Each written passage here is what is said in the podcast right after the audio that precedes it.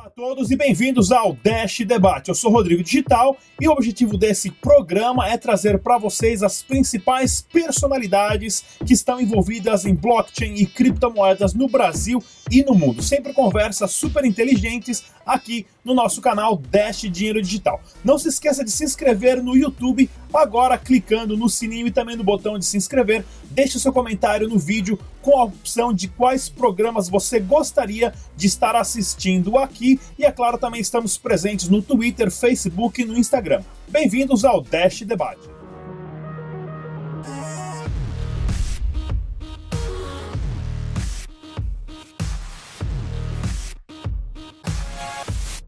Isso aí, galera. Bem-vindos ao debate descentralizado aqui no Dash Dinheiro Digital. Temos hoje aqui presente no nosso painel, ah, claro, de convidados, o Felipe Escudeiro do canal Bitnada, o Rodrigo Kramer da BTH Blockchain Solutions, temos também a Ingrid Bart da Block BR, Ezequiel Gomes, ele que é da New Cash.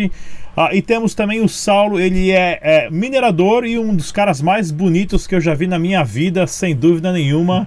Galã de novela, ele sensacional. Vamos estar conversando aqui um pouquinho sobre o impacto que as cripto, o impacto das eleições nas criptomoedas, né? Ah, claro, a eleição está acontecendo agora nesse próximo final de semana. Que eu tenha conhecimento, só se eu não me engano, o, somente o, o Amoedo foi o único candidato a presidente a falar sobre criptomoedas. Os outros nem tocaram nesse assunto e deveriam todos saber, porque esse é um assunto muito importante, porque de um dia para o outro o governo inteiro pode ficar sem dinheiro se todo mundo tem a criptomoeda e você é o dono das suas riquezas, aonde o governo não pode te cobrar imposto a, a, e nem confiscar as suas criptomoedas. Então, ou seja, uma situação, uma situação bem delicada e temos aí candidatos como Bolsonaro, Haddad, Alckmin, a Marina, a Meirelles e outros mais aí nessas acusações e ataques. E existe uma grande especulação também do mercado de valores, da Bolsa de Valores, já fazendo pesquisa. Se o Bolsonaro assume, o dólar vai disparar. Se o Haddad assume, o dólar vai disparar. Se o Alckmin assume, o dólar vai disparar. Ou seja, tem certas manipulações né, e pretensões do mercado também. Mas vamos começar discutindo agora com o pessoal aqui qual é o verdadeiro impacto que uma, a, a, uma eleição pode trazer, como nós já tivemos aí um, um candidato, a, um, um, deputado, inclusive, que acabou até mencionando Ezequiel Gomes, né, que ele queria aprovar uma medida para criminalizar as criptomoedas, ou seja, de repente, de um dia para o outro, todos nós aqui quase viramos criminosos, né, devido a essas pessoas que estão aparentemente no comando, né? Vamos conversar então, a, com, começar com o Felipe, escudeiro do canal Bitnada. Felipe, diga lá. Ah, o lance é o seguinte, né? Você falou desse louco aí que. Excelentíssimo, né? Tem que tratar direitinho, porque senão dá problema.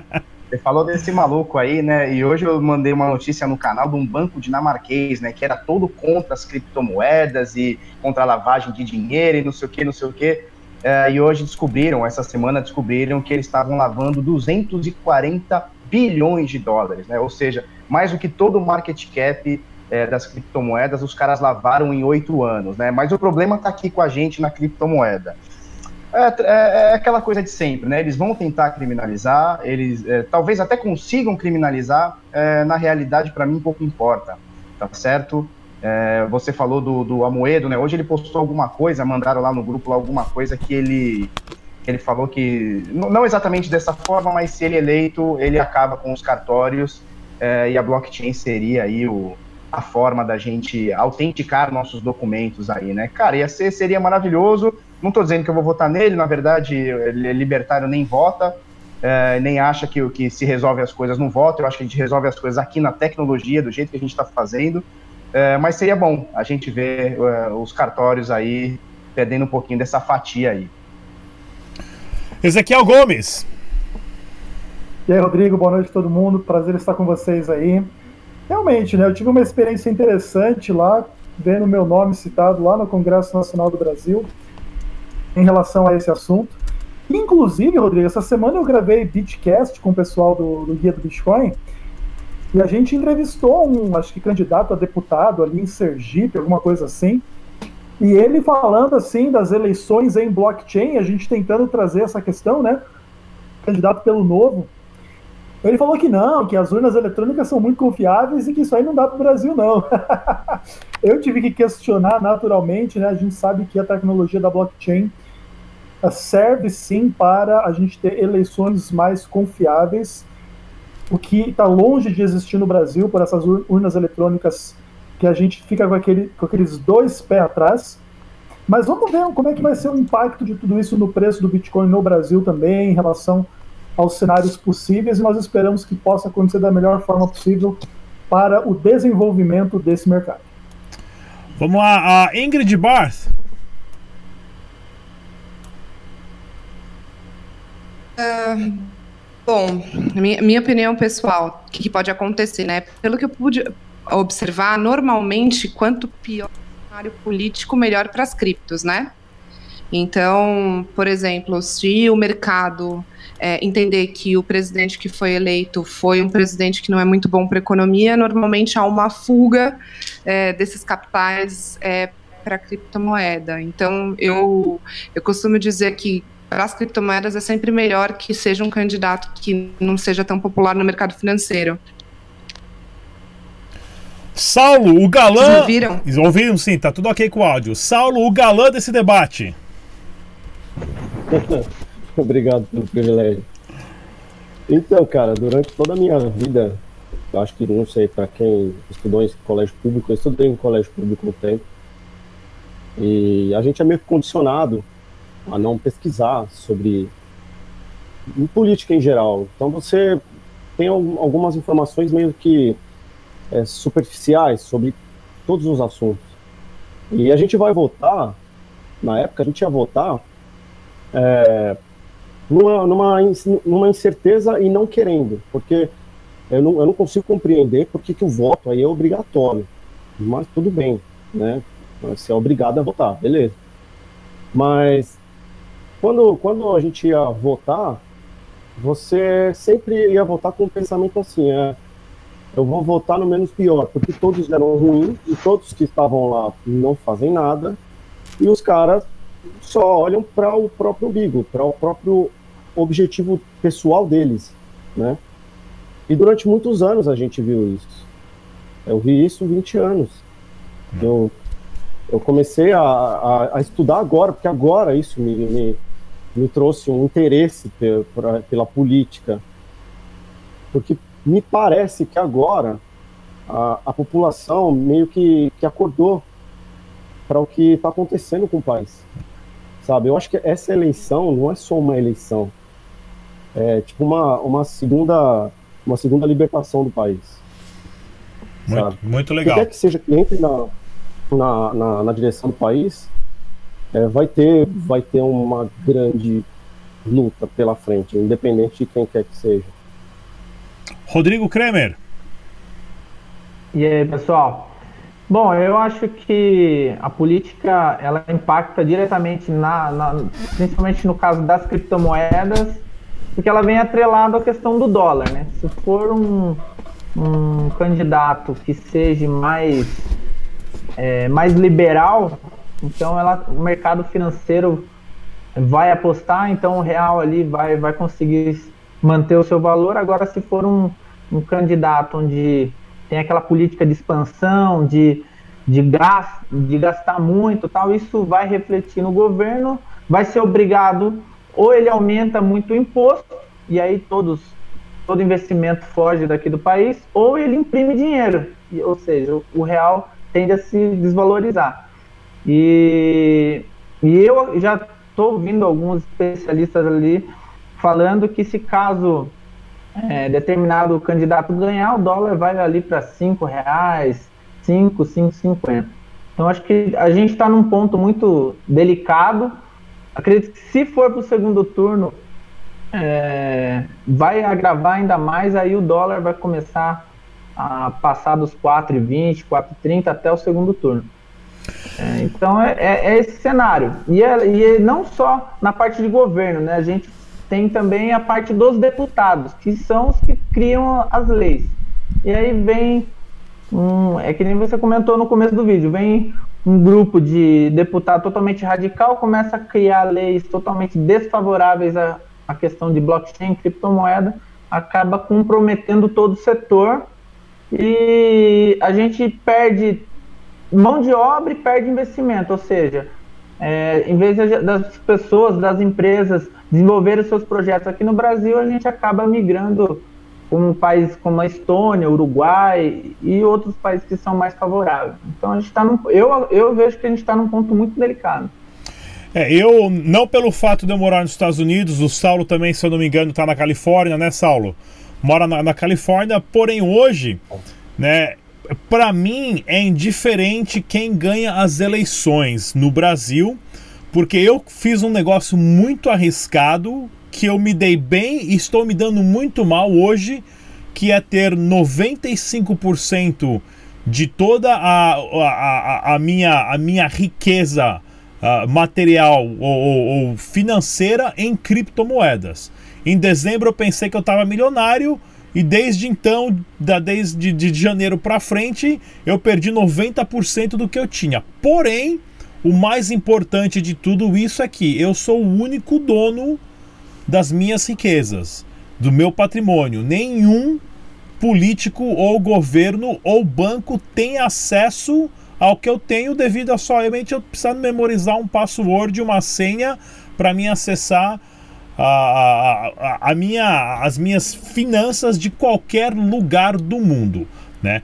Mas hoje nós estamos nesse dilema aí de a, a, eleições, temos deputados e senadores, o Brasil passando pelo maior escândalo de corrupção a, da história. Porém, os políticos continuam com o mesmo discursinho. Nós temos que investir em educação, nós temos que investir em saúde e não muda isso, né? Não existe um político hoje inteligente a todos os níveis que vai trazer medidas não radicais, que eu digo a ponto. O Collor tomou uma medida radical que foi confiscar o dinheiro das pessoas, porém, se tivesse o um novo Collor hoje, eu estaria tranquilo em relação a confiscar dinheiro das, da poupança. Né? Nós tivemos um presidente, para a galera aí da geração nova que não, não sabe, nós tivemos um presidente que confiscou o dinheiro dos nossos pais de dentro da poupança, porque ele tinha um poder centralizado. O que a descentralização do blockchain das criptomoedas pode influenciar hoje na economia uh, de um país? Vamos começar com o, o Ezequiel Gomes da Newcash. Pois então, Rodrigo, na verdade, descentralização é uma palavra que resume o que a gente anseia em relação à moeda e etc., em relação a um monte de coisa e a gente espera que o impacto da mentalidade da descentralização venha a, de alguma maneira, fomentar e fermentar a sociedade para que ela possa fazer frente a, uh, vamos pensar assim, a entender que a gente precisa de uma nova forma de organização da sociedade de uma forma geral. Eleições tem tudo a ver com isso, economia tem tudo a ver com isso, uh, riqueza tem tudo a ver com isso, a gente aprender a colaborar para criar riqueza, para usufruir riqueza, para dividir riqueza, poder inclusive globalizar essa riqueza através das criptomoedas, onde a gente pode trabalhar em um lugar, receber o nosso dinheiro em função do que a gente faz a partir de, de outros lugares, como por exemplo a gente mesmo, né, Rodrigo? Já envolvido com tantos projetos da Dash, aí você está na Venezuela, você está na Holanda, você está no Brasil, você está na Europa, você está na Ásia e a coisa acontecendo toda. Então, descentralização é a palavra. Eu espero que se torne não unicamente um modismo, mas uma revolução de mentalidade uh, que vá das eleições para produção, comércio, vida, arte e tudo mais. Felipe, uh, Rodrigo Kramer.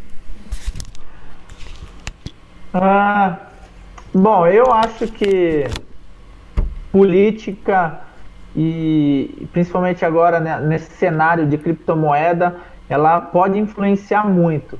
É, eu dou o exemplo que aconteceu com a Suíça quando é, diversos governos não sabiam como tributar a criptomoeda e a Suíça foi a primeira a falar assim, olha, vamos fazer o seguinte, eu isento vocês de impostos, vem aqui para a Suíça, você vende aqui e a gente não vai taxar o seu imposto.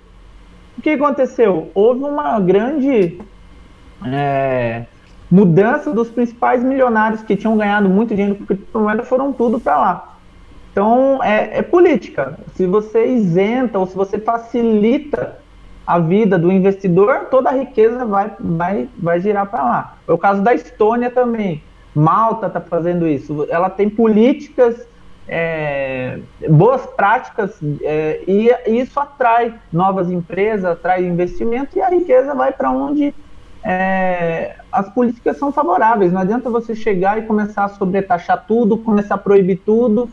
E hoje está tudo muito fácil de se mover. Hoje eu, eu, posso morar aqui no Brasil e minha empresa ser da Estônia, o meu recurso vir tudo de lá em criptomoeda e eu pago o meu imposto na Estônia. Não, não tem muita lógica se você proibir, só vai haver uma mudança, é, ou fisicamente ou simplesmente digitalmente. Essa é a minha visão.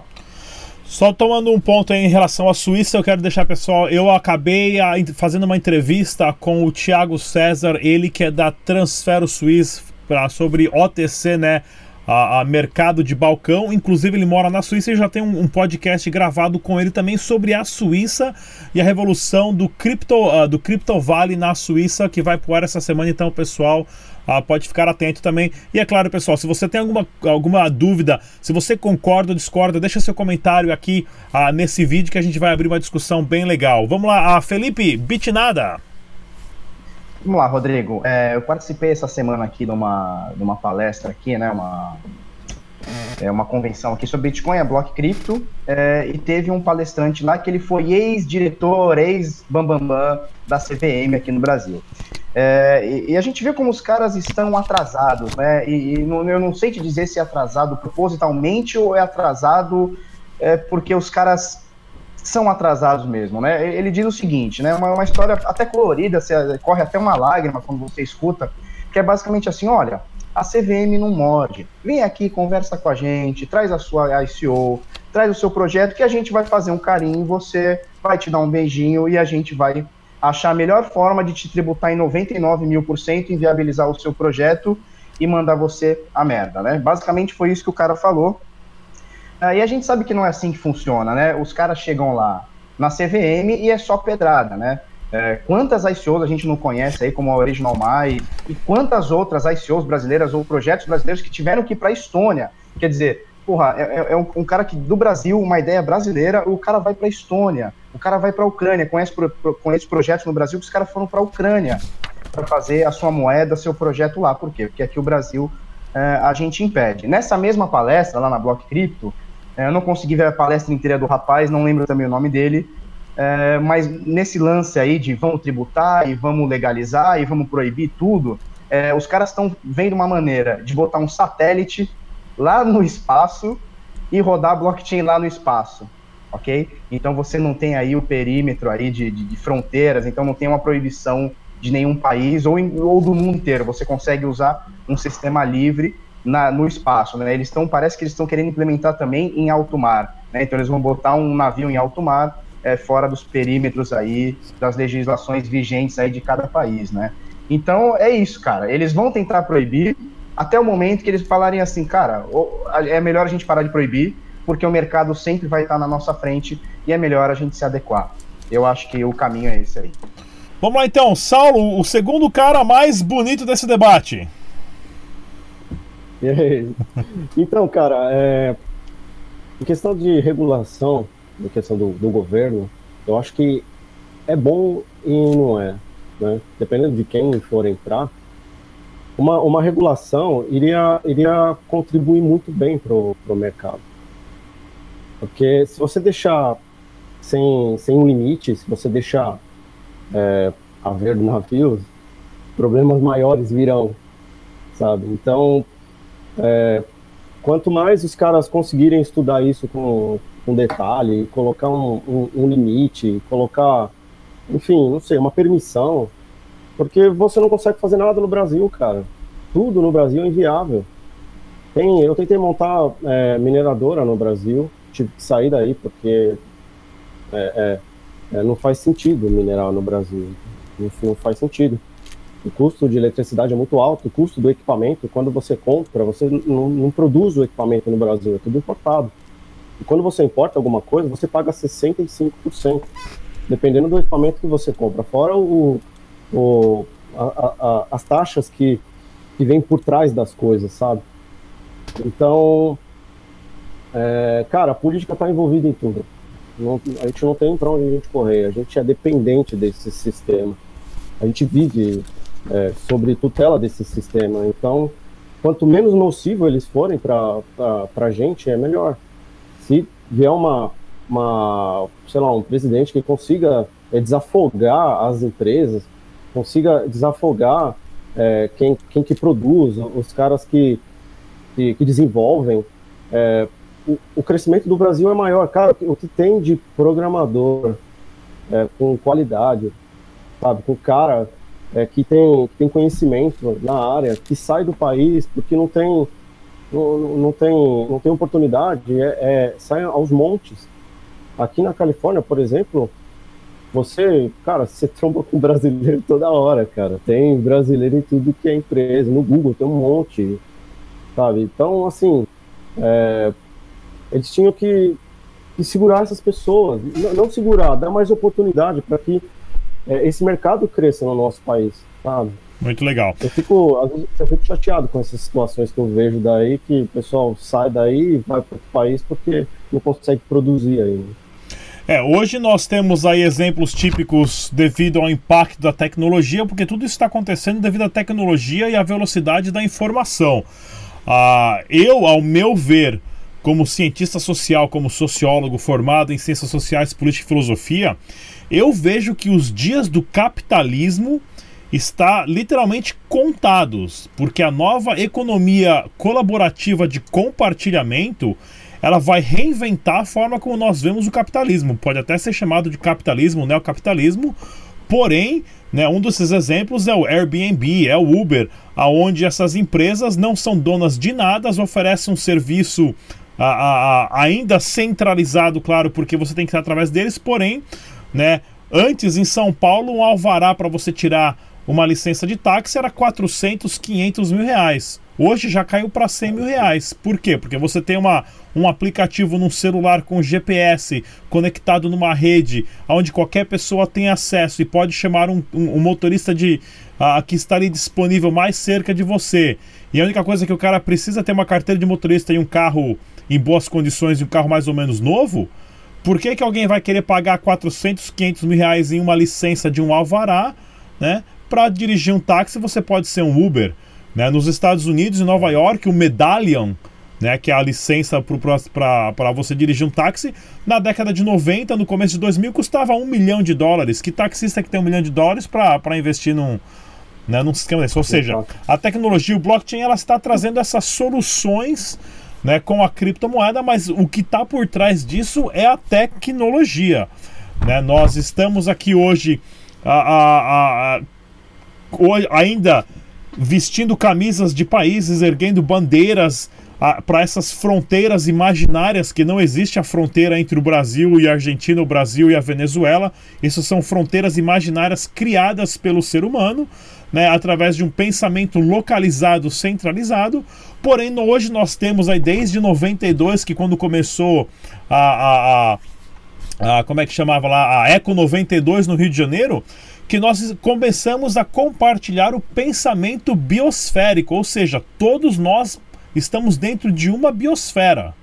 Né? Nós estamos dentro de um ecossistema, indiferente das fronteiras imaginárias que nós inventamos nos mapas, né? Demarcamos e lutamos e guerreamos por causa disso. Porém, a criptomoeda não tem fronteira. A criptomoeda não existe um limite. Nada para as criptomoedas. O Dogecoin é um exemplo disso. O projeto está há quase 3, 4 anos sem ter uma, uma atualização e o Dogecoin não para de crescer. As pessoas acharam a utilidade para ele, que é você usar para sacar o dinheiro da exchange, porque o Dogecoin não tem fronteira, ninguém para o Dogecoin, e esse é um exemplo bobinho de uma criptomoeda que foi criada como piada. Projetos sérios como Bitcoin, Ethereum, Dash e outros mais, uh, nós temos aí.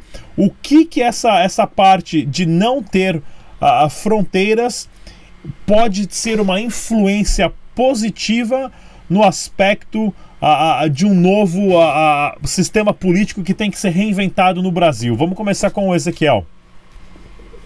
Olha, Rodrigo, o teu pensamento ele contextualiza uma questão muito grande, muito interessante, que acho que está no centro desse debate, né? As implicações políticas de tudo isso que nós estamos vivendo com o blockchain. É natural que o dinheiro seja a primeira aplicação do blockchain por inúmeras razões, mas a aplicação em última instância é questionar justamente uh, todo esse sistema político e governamental centralizado de maneira que eu acho que a gente ainda vai ver muita coisa interessante acontecer. Interessante do lado positivo, interessante do lado negativo. Quem tem o poder centralizado não vai abandonar o poder facilmente, tá? Nem o poder do dinheiro, nem o poder de governar. Entretanto, a gente precisa fazer com que o dinheiro seja tirado da mão do poder central para que a gente possa questionar o governo. É, esta é uma questão muito interessante. Nós vamos ainda ver muita coisa na prática acontecer antes de chegar no governo. Esse modelo descentralizado vai chegar nas empresas. Todo esse modelo de economia colaborativa veio para ficar e veio para fazer disrupção, veio para mostrar para as pessoas que é possível a gente ter cidades mais inteligentes. Isso tem tudo a ver com criptomoeda e etc. E a gente ainda vai ver muita coisa interessante acontecendo para que a, a filosofia da blockchain venha a mudar o nosso mundo político de uma forma muito relevante e profunda. Saulo! Então, até mesmo a, a, a internet tem um projeto, não sei se você ouviu falar, é Sky, Skycoin, se eu não me engano. É, é uma internet descentralizada. Se, se a gente for parar para pensar, é, cada país tem um, um servidor, né? que tecnicamente a, administra.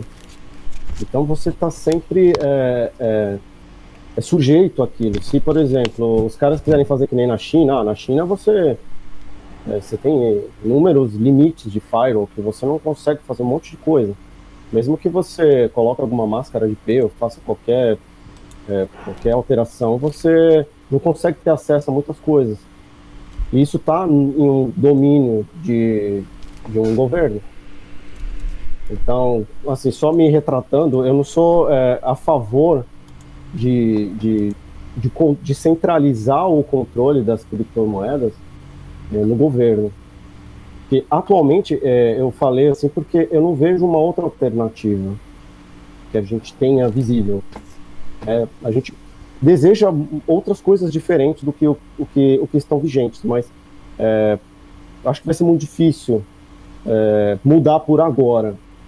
Acho que por agora, se tiver que vir é, alguma regulação, algum controle do, do governo, que, que venha de uma forma é, razoável para todo mundo, para não sair peso. Tá. E voltando à questão da, da blockchain, é, da internet descentralizada, é, você pode ver que tem um, um, monopólio, por exemplo, do, do, Google. Hoje você usa Google Chrome, né? Que você tem, você tem Google Chrome, você tem o Internet Explorer, que é, vou falar assim, massa, né? Que é os mais usados. E você tem o, o Firefox.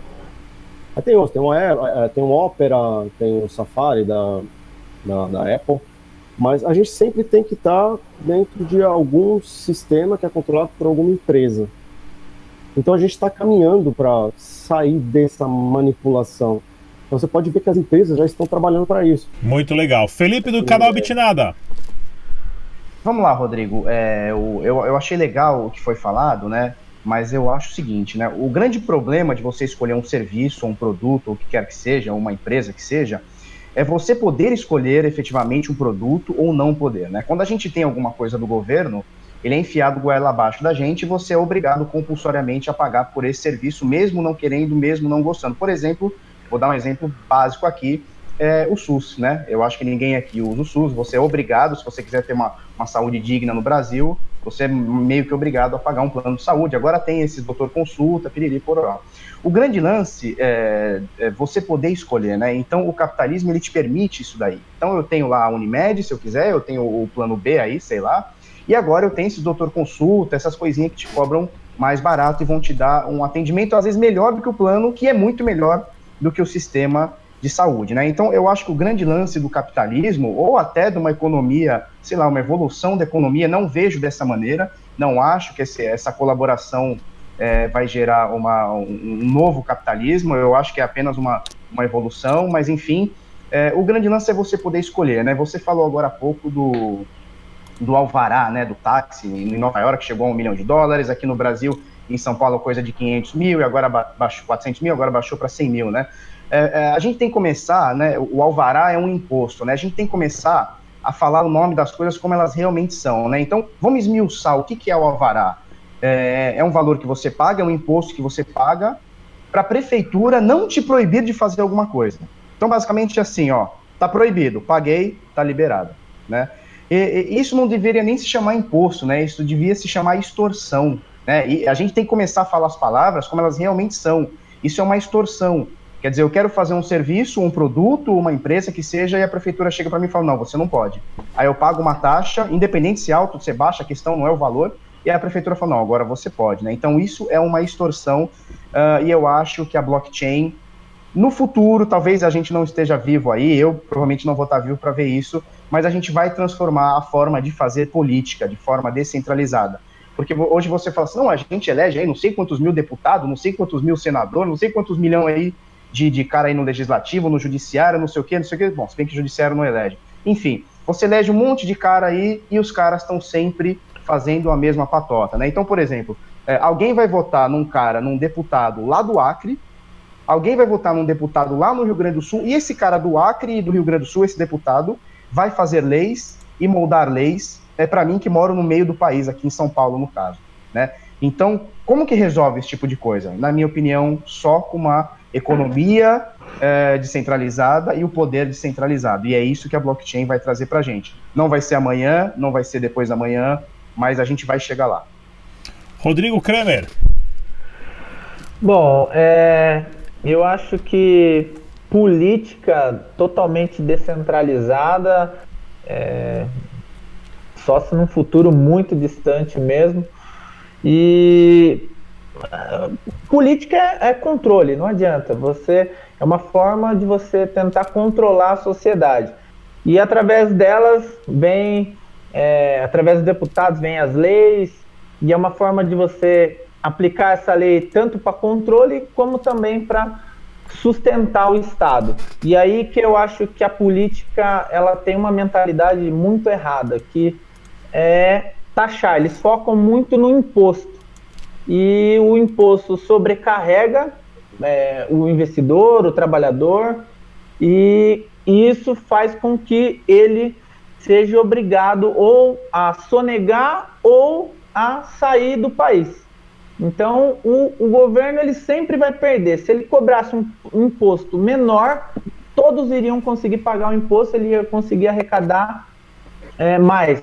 Porém, ele cada vez mais ele quer cobrar mais impostos, isso força o, a, o, o, consumidor ou a pessoa ou a sonega ou ele tenta manter ao máximo e quando fica insustentável, é, quem consegue na, com, sai do país, vai procurar outras opções porque fica, fica totalmente sufocante. A gente paga muito imposto e como o Felipe falou, a gente a, se a gente quer um serviço melhor, a gente tem que pagar no privado. É, eu pago imposto para mim ter saúde, para mim ter escola, só que a escola pública é, é, baixa qualidade, a saúde pública é ruim, eu tenho que pagar plano médico, eu tenho que pagar escola particular, ou seja, eu pago duas vezes. É, é literalmente imposto é um roubo. Né? É um absurdo. É, o interessante é se a gente inverter o aspecto da frase imposto, né? Ou seja, eu sou obrigado a pagar propina para o governo para garantir a minha liberdade, porque se eu não faço isso, eu sou preso. Né? Eu sou Exato. obrigado a subornar o governo com dinheiro para garantir a minha liberdade. Né? Então é bem. Exatamente. É bem é assim que tem que ser falado. Rodrigo. E é engraçado que, que você paga o imposto para você ter o carro que era para ser revertido nas estradas, porém eu pago o pedágio né? É, é, eu pago sempre duas vezes. É, eu acho o maior dos absurdos é ele tem aquele parquímetro para você estacionar. Cara, a rua é pública, você tem que estacionar, você tem que pagar o estacionamento, senão você leva uma multa. É, sabe, é uma roubalheira absurda. E isso só faz com que a gente. Aí, ou, ou você fica tão de saco cheio e começa a sonegar, ou você simplesmente fica totalmente satisfeito e sai do país, não tem o que fazer. Vamos lá, Ingrid, agora que você voltou, fala pra gente, por favor. É, bom, assim, o que eu enxergo futuramente é, é, a globalização de fato, né? Porque até hoje a gente falou muito de globalização, mas o que a gente vê é bastante protecionismo, assim, dos países, né? Então você tem tratados comerciais entre os países, mas no, por debaixo dos panos você tem algumas proteções, é, barreiras protecionistas que acabam não desenvolvendo mesmo essa globalização e com é, criptoativos, blockchain, você está vendo isso de fato, porque nenhum governo, como você mesmo mencionou, consegue controlar, né? É, o que, que eu enxergo para o futuro? Uh, eu não enxergo, por exemplo, uma moeda única, universal, porque cada país tem a sua característica, cada economia tem a sua característica, mas eu acredito no acesso, vai facilitar o acesso para muitas nações. É, eu tenho lido bastante sobre a adoção de criptomoedas para economias totalitaristas. Então, cara, isso é inacreditável de legal. Muita gente vem falar que a criptomoeda vai destruir a economia, tal, tal. O que a gente está vendo é exatamente o contrário. As criptomoedas estão ajudando economias que estão sem escolha é, conseguirem sobreviver, né? Então eu vejo um, uma ajuda positiva nesse aspecto. Outro aspecto que eu vejo, assim, a corrupção ela vai ter que se reinventar. Meu sonho de consumo, eu até participei de um processo recente de eleição via blockchain, Obviamente que não era uma eleição de, de políticos, né? Era uma eleição de uma associação, mas. É, e também não era anônimo o voto. Então, permitiu que tivesse uma votação em blockchain. Meu sonho de consumo é que daqui a um tempo a gente consiga também fazer isso é, para que seja mais transparente todo esse processo, porque a gente pode falar muito sobre democracia, é super bonito estudar, falar sobre democracia, mas no final do dia você não tem certeza se está sendo um processo democrático ou não, né? Então eu, eu sei que hoje a gente tem um empecilho do voto anônimo, então adotar é, no momento zero um blockchain para eleição ainda não é possível, mas eu acredito que a gente vai encontrar mecanismos de tecnologia layer, assim, que vai permitir com que a população consiga votar de maneira transparente, uh, sem fraude e, e, obviamente, adotando tudo que o blockchain pode trazer de interessante para todos esses processos. É isso aí, galera. Papo super interessante aqui no Dash Uh, debate descentralizado. Vou reapresentar todo mundo aqui, o pessoal que fez parte. Vou deixar inclusive o link uh, dessas pessoas aqui na descrição desse vídeo. Claro, deixa a sua pergunta se você concorda ou discorda. Mas claro, tivemos aqui hoje o Felipe do canal Bitnada o Rodrigo Kramer da BTH Blockchain Solutions ou Soluções, a Ingrid Bar da Block BR, o Ezequiel Gomes da New Cash e o Saulo, que é minerador e youtuber também. Mais uma vez, muito obrigado a todos, pessoal, e até o próximo programa. Inscreva no canal e deixe também o seu like. Estamos presentes no Twitter, Facebook e Instagram. Dash Dinheiro Digital.